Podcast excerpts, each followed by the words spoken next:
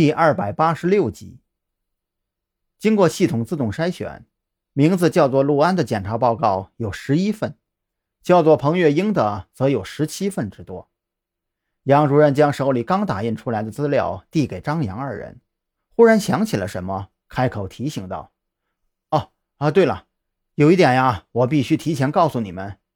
那个时候医院的管理制度还不算完善，这医生啊。”完全是按照病人所报出来的名字进行登记的，这登记前后啊，也都不会去要求病人出示身份证对照身份，所以啊，很有可能存在假名和假年龄的情况。也就是说，你们要找的那两个人，也有可能并不在这二十八份报告之内。关于这一点，张扬和李栋也早有预料。且不说十一年前了，哪怕是现在。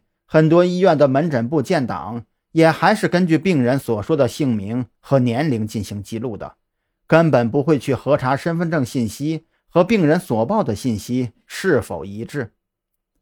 不过彭璇也说了，当年陆安夫妻之所以去医院检查，完全是为了拿到健康证明来开一家餐饮店。由此可见，他们用的应该是真名和真实年龄。好嘞，多谢杨主任提醒。我们在甄别过程中会注意的。张扬从杨主任手里接过资料，急切地进入了工作状态。李队，资料有些多，按照时间划分，我从前面往后看，你从后边往前看，咱们两个尽量节约时间。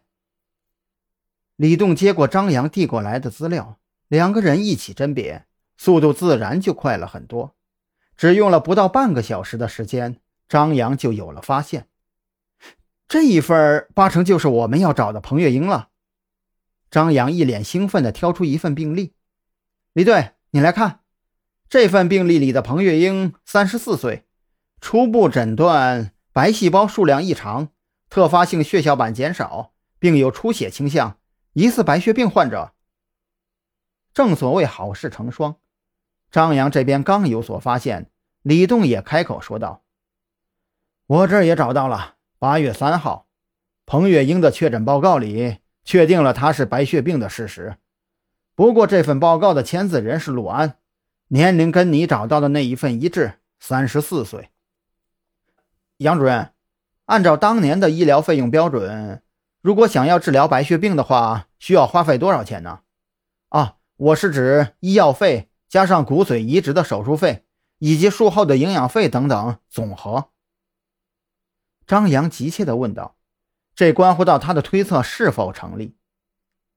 杨主任一番心算之后，很快就给出了答案。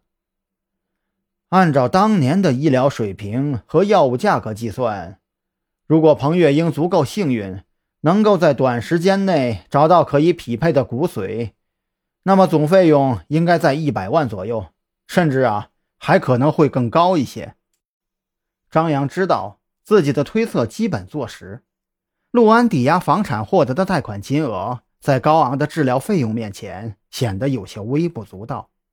也正因为如此，他才不得不铤而走险，用抵押获得的贷款当做启动资金，为妻子赚取足够的治疗费用。